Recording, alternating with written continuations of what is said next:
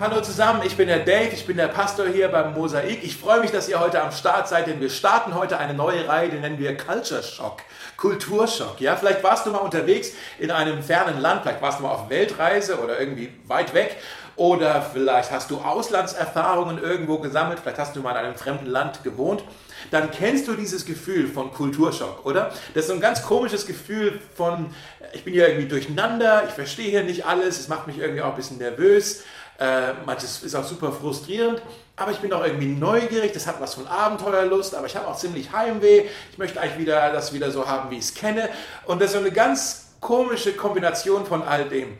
Und der Grund, warum wir die Reihe so nennen, ist, weil ich glaube, wenn jetzt die Pandemie hoffentlich bald vorbei ist, dann werden wir uns in einer veränderten Welt wiederfinden. Einiges hat sich verschoben, manches hat sich verändert, manches hat sich beschleunigt und irgendwie wird uns das, was uns eigentlich vertraut war, das werden wir vielleicht so in der Form nicht wiederfinden. Und wir werden, glaube ich, diese ganzen Emotionen von Kulturschock, äh, die ich gerade genannt habe, ich glaube, die warten nur auf uns. Das ist unumgänglich, dass wir das auch irgendwie alles jetzt vor uns haben. So dieses Gefühl von, ja, es ist irgendwie jetzt ein bisschen durcheinander, ich verstehe nicht mehr alles. Irgendwie ist aber auch cool, ich bin ja irgendwie, ich es neugierig, aber ich vermisse auch das Alte irgendwie. Und ähm, ich glaube, das steht uns bevor. Der zweite Grund, warum wir die Reihe aber Kulturschock, Culture Shock nennen, ist, weil das Wort äh, Kultur kommt von dem lateinischen Wort cultura äh, und das heißt so viel wie Anbau oder Kultivierung oder etwas wachsen lassen. Ja, wir kennen das Wort Agrarkultur zum Beispiel ja davon. Ne? Und Jesus in der in Matthäus Evangelium Kapitel 13 erzählt er eine Geschichte von einem Bauern, der die Saat, die er hat, aussät und diese Saat, die fällt dann auf verschiedenen auf verschiedene Formen von Böden, also auf verschiedene Bodenkulturen sozusagen. Und äh, er beschreibt das dann so, dass hier irgendwie die, manche Saat, die fällt auf den Weg und da spazieren die Leute aber drüber und die wird zerdrückt, da wächst ja nichts. Ja? Manche Saat fällt auf den felsigen Boden, da könnten zwar die äh, Pflanzen wachsen, aber die können keine Wurzeln schlagen, da wächst dann auch nichts. Manche Saat fällt unter die Dornen, unter das Gestrüpp im Unkraut, da ist zu viel los, da wächst auch nichts. Ja? Und dann manche Saat, sagt Jesus, fällt auch auf den, äh, den guten Boden und da, da entsteht dann hundertfache Frucht, sagt er. Und das ist so ein Gleichnis, so, so, eine Illustration eigentlich von Jesus. Und ein paar Verse später in Matthäus 13 erklärt er auch, was er damit gemeint hat. Er sagt, die Saat ist ein Bild für das Evangelium, für die gute Nachricht, für das Wort von Jesus, die Verkündigung von Jesus. Ja? Und die verschiedenen Bodenkulturen sind ein Bild für die Herzen der Menschen für die Offenheit der Menschen, um dieses Wort, das Evangelium, die Botschaft von Jesus überhaupt zu hören. Und Jesus ist da total real eigentlich. Er ist total ehrlich und sagt, manche Menschen sind wie dieser Pfad, dieser, dieser Weg, auf dem rumgetrampelt wird. Ja? Die sind so verletzt, die sind so enttäuscht. Äh, da ist wenig Offenheit da für das Evangelium. Manche, sagt Jesus, die haben ein Herz, das ist hart wie Stein die, die haben ein Desinteresse, das ist den, die sind total gleichgültig, die wollen das nicht hören. Und manche sind wie das Dornengestrüpp, ja, da ist so viel anderes los in ihrem Leben, die sind äh, so beschäftigt, die sind so abgelenkt, die sind so busy, da wächst auch nichts und manche sind offen für das Evangelium. Aber eigentlich, wenn wir diese ersten drei uns anschauen, dann denken wir, oh krass, das hat Jesus vor 2000 Jahren gesagt. Das beschreibt doch eigentlich total unsere Realität hier in Berlin. Wenn wir mit unseren Freunden, Nachbarn, Kollegen versuchen, über Jesus zu sprechen, dann stoßen wir doch eigentlich auf diese drei Böden, ja, dass wir irgendwie merken, die Leute, die haben kein Interesse, das ist denen gleichgültig oder die sind viel zu beschäftigt, die haben keine Zeit dafür oder die wurden vielleicht sogar verletzt oder enttäuscht von der Gemeinde, die wollen das alles nicht mehr hören. Ja? Und ich glaube, seit Jahren haben wir wirklich das Gefühl, der geistliche Boden hier in Berlin ist eigentlich ziemlich unfruchtbar. Es ist ziemlich mühsam hier überhaupt was zum Wachsen zu bringen. Eigentlich wächst hier ja bei uns nicht viel. Vielleicht war das früher mal anders, vielleicht ist es auch woanders anders, aber hier zurzeit ist der Boden ziemlich hart. Aber wenn wir mal drüber nachdenken, jetzt nochmal beim Gärtnern oder beim ein Landwirt, ja, der weiß, wenn ich einen harten Boden habe, wie wird denn der harte Boden wieder weich? Durch einen Sturm. Durch einen Sturm. Und zurzeit, Leute, erleben wir mit dieser Corona-Pandemie und den ganzen Auswirkungen, die es hat auf unser Leben, auf unser soziales Leben, auf die Finanzen und all das, wir erleben zurzeit einen Sturm, wie unsere Generation ihn noch nie erlebt hat. Und ich glaube, dieser Sturm wühlt einiges auf, Was ist, wenn durch diesen Sturm die harten Herzen der Menschen in unserem Umfeld, in unserer Stadt weich werden? Was ist, wenn durch diesen Sturm eine neue Offenheit entsteht? Was ist, wenn hier gerade vor unseren Augen der Boden neu kultiviert wird? Was ist, wenn sich neue Chancen, neue Möglichkeiten uns auftun? Ich, ich hoffe, ich wünsche mir das, dass wir da offene Augen dafür haben, für das, was Gott tut. Ich glaube da nämlich dran. Ich habe da Glauben für, dass, ich, dass wir neue Chancen sehen werden, dass die Ernte bald reif ist. Ja? Und ich glaube, wir sind super privilegiert, dass wir in diesen Zeiten, in dieser Stadt die Gemeinde von Jesus sein dürfen und sein Wort verkünden dürfen. Das ist ein großes Privileg, was für Chancen sich uns jetzt auftun. Ich habe da eine große Erwartung und eine Vorfreude darauf. Ja? Deshalb, Leute, ich glaube, wir werden, auf, wir werden neuen Boden, wir werden neuen Boden betreten. Ich glaube, wir werden neues Land betreten. Und darum soll es in dieser Reihe ein bisschen gehen. Was heißt das für uns? Und äh, ich hoffe, ihr seid Startler. Ich möchte kurz beten und dann steigen wir direkt ein ins Thema. Jesus, ich danke dir so sehr, dass wir wissen dürfen, dass du auch heute noch am Wirken bist.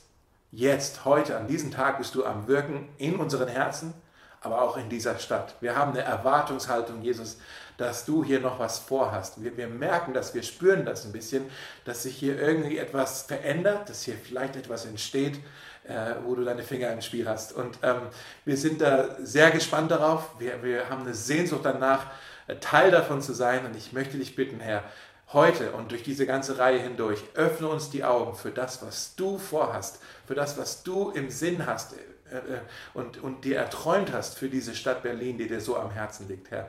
Ich bete, Herr, dass, dass du uns hilfst, das alles zu verstehen und uns auch zeigst, wo unser Platz ist. Ja, in deinem Namen. Amen. Amen. Wenn wir darüber nachdenken, neuen Boden, neues Land zu betreten. Ja, heute ist so ein bisschen eine Einführung in dieses Thema. Da, da wollen wir uns eine Geschichte anschauen aus dem Alten Testament, wo das Volk Israel äh, so an die Grenze kommt zum allerersten Mal vom verheißenen Land und kurz davor ist jetzt hier neuen Boden, fruchtbaren Boden zu betreten. Die waren vorher 400 Jahre lang in der Sklaverei in Ägypten ich meine, das war mal ein Lockdown, ja, 400 Jahre. Wir sind schon am Rumheulen nach 14 Monaten. Die waren 400 Jahre im Lockdown in Ägypten. Und dann hat sie aber Gott befreit aus der Sklaverei und hat sie durch die Wüste hindurchgeführt. Und jetzt sind sie an der Grenze zum Land Kanaan, das verheißene Land. Und Mose, der Anführer der, des Volkes, Volkes Israel, er, er, er wählt nun zwölf Spione aus, die er jetzt vorausschickt äh, in das verheißene Land und er sagt, schaut mal, was da so los ist, auf was wir uns da einstellen sollen.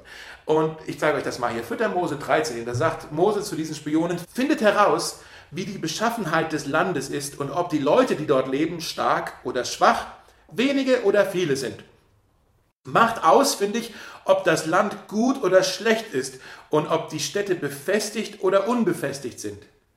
Und schaut mal hier, dann sagt er noch, checkt den Boden, schaut auf, unter eure Füße, was da los ist. Findet heraus, ob der Boden fruchtbar oder karg ist und ob es dort Bäume gibt oder nicht.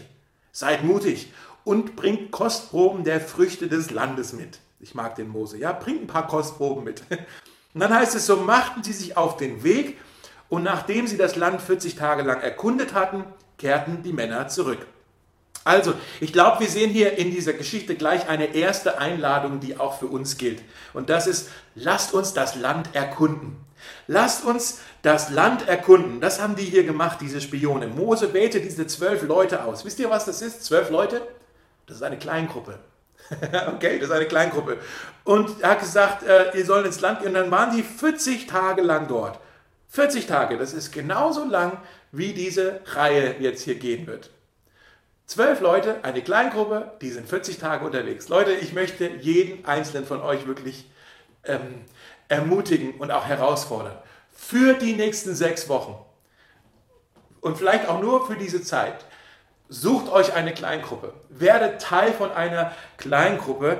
Ähm, wir haben verschiedene Gruppen beim Mosaik. Ihr seid da wirklich in jeder, werdet ihr herzlich eingeladen, nicht nur eingeladen, ihr werdet dort gebraucht, ihr seid dort gewollt. Es gibt Gruppen auf Deutsch, es gibt Gruppen auf Englisch. Die meisten treffen sich noch digital. Manche fangen auch schon an, sich wieder draußen zu treffen, im Park und so.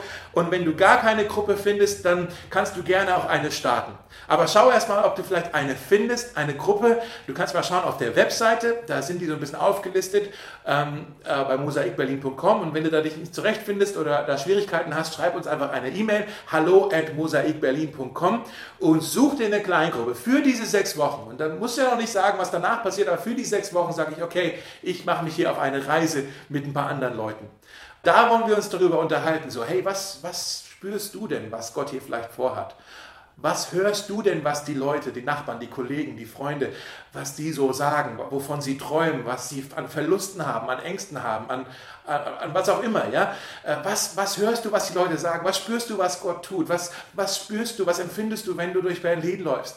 Was merkst du, was der Heilige Geist vielleicht mit uns vorhat? Wofür sollten wir beten? Wofür sollten wir brennen? Wo sollten wir uns hinbewegen? Was sollten wir loslassen? Diese ganzen Gespräche, die werden wir in den Kleingruppen führen und deine Meinung zählt. Wir wollen auch wissen, was, was du beizutragen hast. Deshalb sei Teil von dieser Reise, werde auch Teil von einer Spiontruppe sozusagen. Ja? So sollten wir vielleicht die Kleingruppen nennen. Spiontruppen. Nein, war ein Scherz. Also, äh, die zwölf Spione hier, die ziehen los.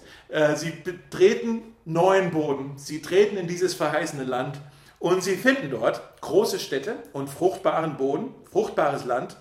Und sie kommen zurück mit, äh, wir lesen dann, dass sie Feigen mitbringen und Granatäpfel und sogar eine Weinrebe, Fun Fact, eine Weinrebe, die war so groß und so schwer, dass sie sie an einen Stock binden mussten und dann zwei Männer mussten dann diese schwere Weinrebe tragen. So fruchtbar war sie. Also ein Beweis dafür, hier ist wirklich fruchtbarer Boden. Hier wächst nicht nur ein bisschen Frucht, sondern hier wächst gewaltige Frucht. Ja? Und dann kamen sie alle zurück und sie berichten, alle zwölf berichten eigentlich das Gleiche. Sie sagen, wir kamen in das Land, in das ihr uns geschickt habt und es ist in der Tat ein fruchtbares Land.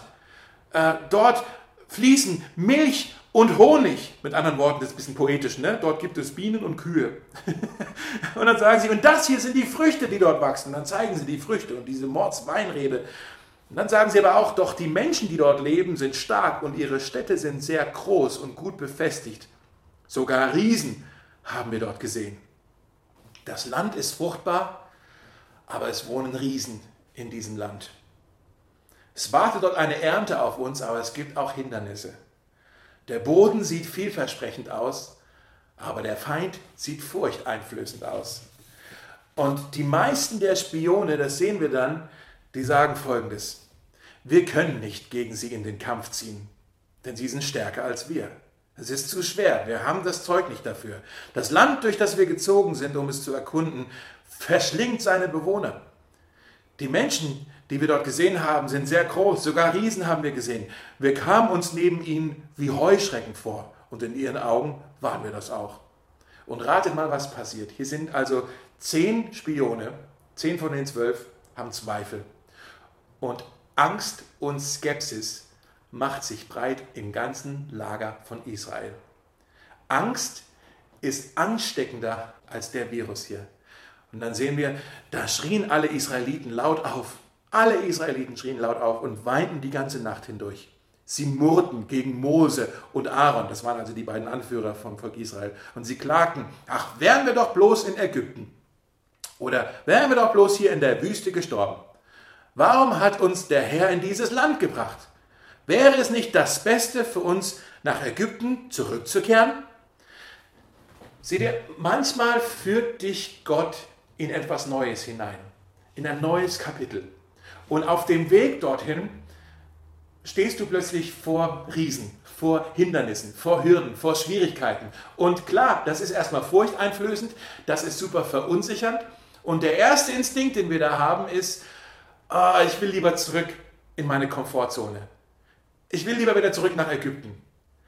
Das haben die hier gesagt, aber wenn wir darüber nachdenken, ist ja eigentlich absurd, dass sie das gesagt haben, weil Die haben gesagt, wir wären lieber wieder versklavt in Ägypten, als dass wir hier ein Risiko eingehen. Wir wollen lieber zurückgehen in unser bedeutungsloses, langweiliges Leben, als hier ein Leben mit dem Segen Gottes zu erfahren. Das haben sie gesagt. Und ich glaube, Leute, das ist auch so wichtig. Darf ich das mal sagen? Das ist auch so wichtig, diese Erkenntnis für uns auch als Gemeinde, gerade in dieser Zeit, weil sich in der Gemeinde gerade es ist so viel ja in Bewegung.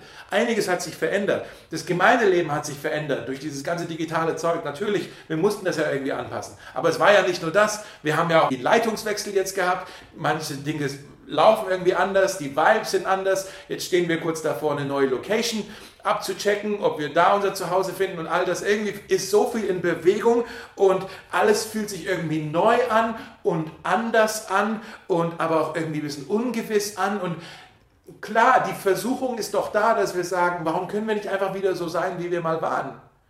Warum können wir nicht, warum irgendwie diese ganzen Veränderungen, das ist irgendwie, fühlt sich das alles ein bisschen unsicher an. Äh, ich will doch lieber wieder zurück in meine Komfortzone, das macht mich alles ein bisschen nervös hier.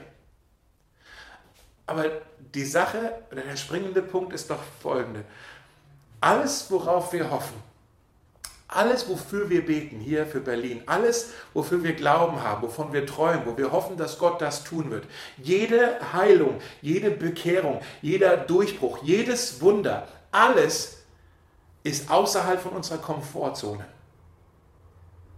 Die Erweckung ist außerhalb von unserer Komfortzone. Das Volk Israel hier, die haben gesagt, guck mal hier, da ist was Fruchtbares, aber es ist außerhalb von unserer Komfortzone. Der Boden sieht fruchtbar aus, das Land ist fruchtbar, aber es gibt Riesen in diesem Land. Uh, es gibt Riesen in diesem Land. Und wir haben, wir müssen wirklich eine Entscheidung treffen. Auf was wollen wir schauen? Was bekommt unsere Aufmerksamkeit, unseren Fokus? Schauen wir auf die Möglichkeiten oder auf die Schwierigkeiten? Schauen wir auf die Chancen oder schauen wir auf die Hindernisse? Das Land ist fruchtbar, aber da wohnen Riesen in diesem Land.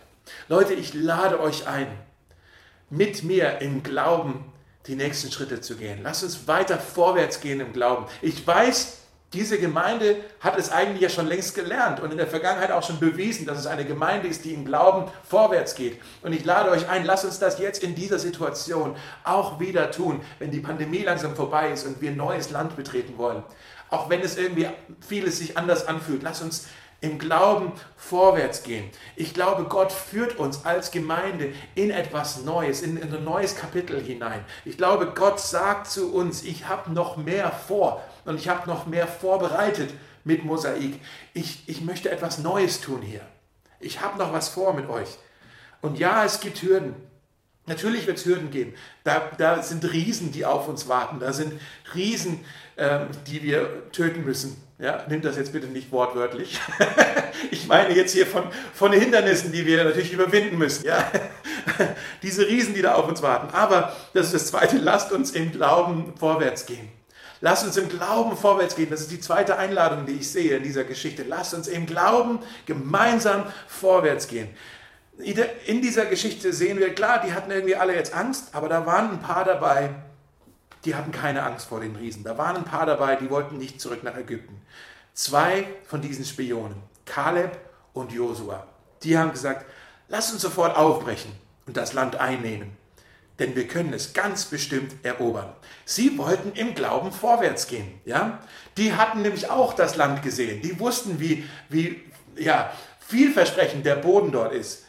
Die hatten aber auch die Riesen gesehen und das ist wichtig. Das waren nicht irgendwelche Riesenleugner, ja, die gesagt haben, ach, die Riesen, ja, die gibt es nicht, das ist Fake News, ja, das ist doch alles ausgedacht. Die haben ja nicht irgendwie äh, die Wahrheit unter den Teppich gekehrt, das war kein blinder Glauben, den die haben. Die haben nicht irgendwie die, die Fakten missachtet, sondern die haben gesagt, ja, diese Riesen gibt es wirklich, aber wir können die packen.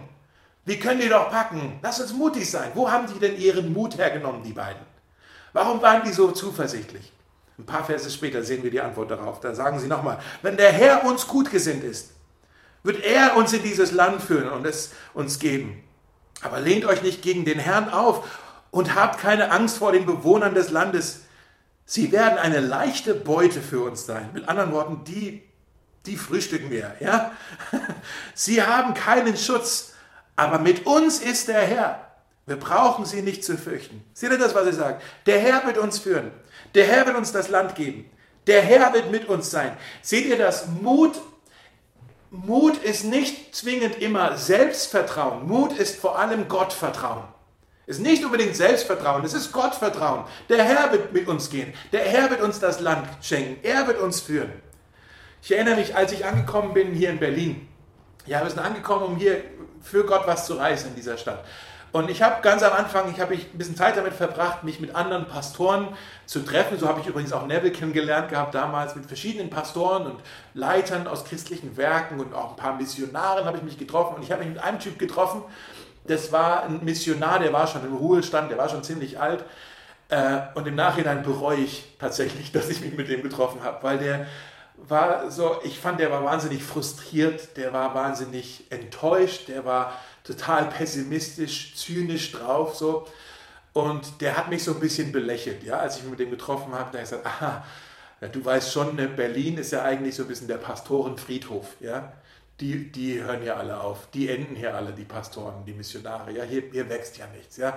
Der war so pessimistisch und ich habe mich mit dem getroffen, bin danach mit der U-Bahn nach Hause gefahren und das hat irgendwie was in meinem Kopf gemacht, dieses Gespräch, ja. Und ich war so verunsichert. Und ich habe gebetet in der U-Bahn. Ich habe gesagt, hey Gott, ich glaube, du hast den Falschen hierher geschickt. Ich glaube, das, das, ich bin nicht gemacht für Berlin. Da musst jemand anders hierher schicken. Das ist nichts für mich. Und da habe ich dann in dem Moment in der U-Bahn das Gefühl gehabt, äh, dass Gott zu mir spricht und die Frage stellt, Dave, Wer wird das hier machen, du oder ich? Wer wird das machen, du oder ich? Und dann habe ich natürlich gesagt, ja, okay, Mist, natürlich du, Herr, du wirst es tun. Und so oft hat Gott mich an dieses Gespräch wieder erinnert. Und auch jetzt in letzter Zeit, während dem Lockdown oder in den Vorbereitungen jetzt für das Neue, was jetzt da vor uns steht, ja, so oft immer wieder die Frage gestellt, wo ich merkte, Gott sagt, hey, denk, wer wird es machen? Du oder ich? Vertrau mir einfach. Der Herr wird uns führen. Der Herr wird uns dieses neue Land geben. Der Herr wird mit uns sein.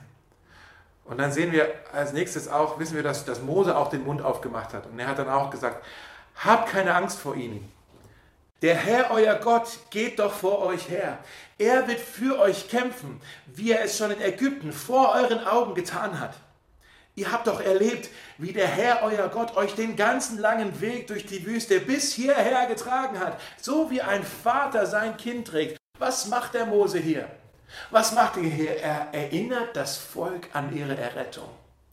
Er erinnert die Menschen an ihr Heil, an den Retter. Er sagt, Gott hat doch schon längst bewiesen, dass er für uns ist, dass er auf unserer Seite ist. Er hat uns befreit aus der Sklaverei in Ägypten. Er hat uns versorgt, als wir in der Wüste waren.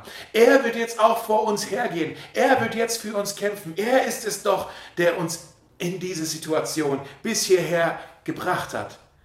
Wegen ihm sind wir doch jetzt überhaupt erst hier. Und ich glaube, das ist so wichtig auch für uns, gerade in dieser Zeit, wo wir unsicher sind mit den ganzen Riesen und mit den ganzen Veränderungen und alles, was irgendwie in Bewegung ist. Das ist so wichtig für uns, dass wir uns erinnern und dass wir zurückgehen zum Evangelium. Dass wir uns daran erinnern, dass wir darauf schauen. Wir müssen uns wieder an das Evangelium erinnern, zu sagen, Jesus hat uns aus der Sklaverei der Sünde befreit. Am Kreuz hat er für uns bereits den größten Riesen, den größten Feind besiegt. Er hat uns befreit von diesem Riesen, vom Teufel selbst, von der Sünde, von dem Tod. Wir sind befreit davon. Er hat uns hierher gebracht. Wir kämpfen jetzt nicht um den Sieg, wir kämpfen mit dem Sieg im Rücken. Der Sieg ist bereits unser. Das ist so wichtig, auch für uns als Mosaik, wenn ich das mal sagen darf. Mosaik ist eine Gemeinde, die hat schon einige Krisen in den Knochen. Über die Jahre gab es einige Phasen, äh, manche davon richtig heftig. Und ich glaube, wir können zurückschauen und sehen, Gott hat da durch diese Wüstenzeiten durchgetragen, so wie ein Vater sein Kind trägt, hat Jesus diese Gemeinde durchgetragen. Auch jetzt in der Pandemie hat Jesus, ich spüre das, ich sehe das, Jesus hat uns durchgetragen bis hierher. Und jetzt lässt er uns nicht im Stich. Wir wissen, er wird uns jetzt nicht aufgeben. Er geht auch jetzt weiter den Weg mit uns. Und das ist die dritte Einladung aus dieser Geschichte. Lasst uns auf den Gott unserer Rettung schauen. Vielleicht schreibt euch das auf. Lasst uns auf den Gott unserer Rettung schauen. In der Geschichte war es dann leider so, dass weder Mose noch Kaleb noch Josua das Volk wieder umstimmen konnten. Die waren so von Angst und Sorge und äh, Skepsis erfüllt, die wollten nicht ins verheißene Land. Und dann kam Gott zu Mose und sagt zu Mose, wie lange wird mich dieses Volk noch verachten? Wie viele Wunder habe ich denn vor ihren Augen getan und sie vertrauen mir immer noch nicht? Was sagt Gott hier? Er sagt, wenn ihr doch nur kapieren würdet, was für ein Wunder das war, dass ich euch aus Ägypten befreit habe, aus der Sklaverei. Wenn ihr das schnallen würdet, dann hättet ihr doch keinen Schiss mehr davor, jetzt nach Kanaan zu gehen. Ihr, habt, ihr seid realitätsfremd. Ihr habt vergessen. Das Wunder eurer Rettung habt ihr vergessen. Ihr habt den Gott eures Heils vergessen. Seht ihr das? Angst ist immer ein Zeichen dafür, dass wir nicht nachdenken. Wir denken nicht nach über das Evangelium. Wir denken nicht nach darüber, wer Gott ist. Angst ist immer ein Zeichen dafür, dass wir nicht anbeten. Wir beten Gott nicht an für das, wer er ist, für das, was er für uns getan hat. Wir erinnern uns in der Anbetung nicht an den Gott unseres Heils, an unseren Retter. Wenn wir anbeten, wenn wir darüber nachdenken, wenn wir darüber nachsehen, wenn wir uns daran erinnern, wer Gott ist, was er für uns getan hat, zu was er fähig ist, dann verschwindet die Angst aus der Hintertür raus. Es erinnert mich so ein bisschen an äh, die Geschichte in, in Lukas Kapitel 8. Da ist Jesus auf dem Boot unterwegs und er schläft ein und dann kommt ein Sturm. Vielleicht kennt ihr die Geschichte. Jesus schläft, es ist ein Sturm, ein heftiger Sturm und die Jünger kommen zu ihm und sagen, äh, die wecken ihn auf und sagen, Meister, kümmert es dich denn nicht, dass wir hier ertrinken? Das ist so die Frage, die wir ja stellen, wenn, wenn irgendwie alles ins Wanken kommt, wenn wir unsicher werden. Dann fragen wir Gott, Gott, äh, kümmert es dich denn nicht, dass jetzt hier alles irgendwie aus den Fugen gerät? Ja? Hier, sind, hier sind Riesen in diesem Land, kümmert es dich denn nicht? Ja? Das war die Frage, die sie gestellt haben. Meister, kümmert das dich nicht? Und Jesus stellt dann eine interessante Frage. Er fragt sie, wo ist euer Glaube? Freunde, wo ist euer Glaube? Er, er fragt nicht, habt ihr denn keinen Glauben? Er fragt, wo ist euer Glaube? Mit anderen Worten, Jesus sagt, ich weiß, dass ihr Glauben habt, ihr, ihr wisst doch, wer ich bin. Ich habe mich euch doch offenbart. Ihr wisst, dass ich euer Retter bin. Ihr wisst, dass ich auf eurer Seite bin. Ihr habt gesehen, zu was ich fähig bin, was ich alles schon an Wundern getan habe. Ihr habt schon mal gesehen, wie ich einen Sturm gestillt habe. Ja? Ihr wisst, wozu ich fähig bin. Ihr habt Glauben. Aber wo ist er denn? Wo habt ihr denn euren Glauben gelassen heute? Habt ihr ihn irgendwie im Schuh versteckt, in eurer Handtasche? Ist euer Glaube vielleicht zu Hause noch auf dem Küchentisch liegen geblieben? Wo ist euer Glaube? Holt mal euren Glauben raus hier und wendet euren Glauben an. Glaubt mir auch jetzt in dieser Situation. Vertraut mir auch jetzt in dieser Situation. Und das ist doch genau das, was Mose auch gesagt hat dem Volk Israel. Er hat gesagt, Leute, erinnert euch doch an den Gott unseres Heils. Er hat uns doch aus der Sklaverei befreit. Er hat doch bewiesen, dass er für uns ist. Lasst uns ihn auch jetzt in dieser Situation Situation vertrauen. Lasst uns ihm glauben, jetzt in dieser Situation, in der wir stecken. Und das, wie gesagt, ist auch meine Einladung an uns, an uns als Gemeinde. Wir sind in der Vergangenheit schon mit Gott unterwegs gewesen. Ihr habt schon viel, wir haben schon viel gemeinsam mit Gott erlebt. Und er hat uns befreit. Er ist unser Retter. Wir wissen doch, dass er für uns ist. Wir wissen, zu was er fähig ist. Lasst uns auch jetzt in dieser Situation an ihn glauben, ihm vertrauen dass er auch jetzt was mit uns vor uns hat, dass er uns jetzt nicht im Stich lassen wird. Er ist auch jetzt da und geht weiter den Weg mit uns. Ich bin jetzt beim Landeanflug, ja. Also wie gesagt, das Volk Israel konnte nicht überzeugt werden und Gott sagt dann, okay, dann schicke ich euch zurück in die Wüste. Für 40 Jahre lang. Für 40 Jahre lang. Und er hat dieser ganzen Generation, die sich geweigert hat, Gott zu vertrauen, die Unglauben hatte, die Angst hatten, diese ganzen Generation hat Gott die Tür versperrt ins verheißene Land. Die ganze Generation durfte nicht ins verheißene Land gehen. Die wurden zurück in die Wüste geschickt für 40 Jahre. Und in diesen 40 Jahren ist diese ganze Generation in der Wüste gestorben. Und die Kinder dieser Generation, die nächste Generation, die waren es dann 40 Jahre später, die in das verheißene Land gehen durften. Krass. Die sind also alle gestorben. Mit zwei Ausnahmen. Zwei Ausnahmen. Kaleb und Josua. Kaleb und Josua waren die einzigen aus der vorherigen Generation, die, weil sie doch Glauben hatten, die wurden auch wieder zurück in die Wüste geschickt. Aber sie haben überlebt und sie dürften dann das verheißene Land betreten. Und, und ja, sie dürften dabei sein. Wir lesen davon in Josua Kapitel 14. Da war Kaleb ein alter Mann. Und der kommt jetzt zurück an die Stelle, äh, wo das hier vorher passiert ist. Und Josua ist mittlerweile der Anführer, der Nachfolger von Mose. Ja, ist der Anführer von Israel. Und Kaleb sagt folgendes zu Josua. Nun hat mich der Herr tatsächlich am Leben erhalten, so wie er es versprochen hat. 45 Jahre lang sind wir Israeliten in der Wüste umhergezogen. Heute bin ich 85 Jahre alt. Und ich bin immer noch so stark wie damals, als Mose mich auf Kundschaft schickte. Und ich bin heute noch rüstig und genauso gut im Kampf wie damals. Deshalb bitte ich dich, Josua, mir das Bergland zu geben, das der Herr mir an diesem Tag versprochen hat. Du wirst dich erinnern, damals kundschafteten wir es aus, dass dort die Riesen in großen befestigten Städten leben. Doch wenn der Herr mit mir ist, werde ich sie aus dem Land vertreiben wie der Herr gesagt hat. Was für ein Typ, oder? Was für ein Kerl. Er bittet Josua hier um das Bergland, also das schwierigste Terrain von allem, wo die Riesen lebten, der schwierigste Gegner von allem, ja? Er hat kein bisschen, auch 45 Jahre später als alter Mann, hat er kein bisschen von seiner Zuversicht und von seinem Glauben verloren. Auch nach 45 Jahren in der Wüste kannte er den Gott seiner Rettung. Er hatte seine Augen fixiert auf den Gott seines Heils. Und wisst ihr was? Kaleb war erfolgreich. Er vertrieb, er verjagte diese Riesen aus diesem Bergland. Und das alles, weil er sagte, wenn der Herr mit uns ist, dann wird er uns das Land geben. Wenn der Herr mit uns ist, dann wird er uns das Land geben. Leute, man ist nie zu jung und man ist nie zu alt für das nächste Abenteuer mit Gott. Und für uns als Gemeinde, wir stehen vor ein paar großen Abenteuern. Deshalb lasst uns das Land erkunden. Lasst uns im Glauben weiter vorwärts gehen. Und lasst uns unseren Blick auf den Gott unseres Heils richten. Er ist bei uns.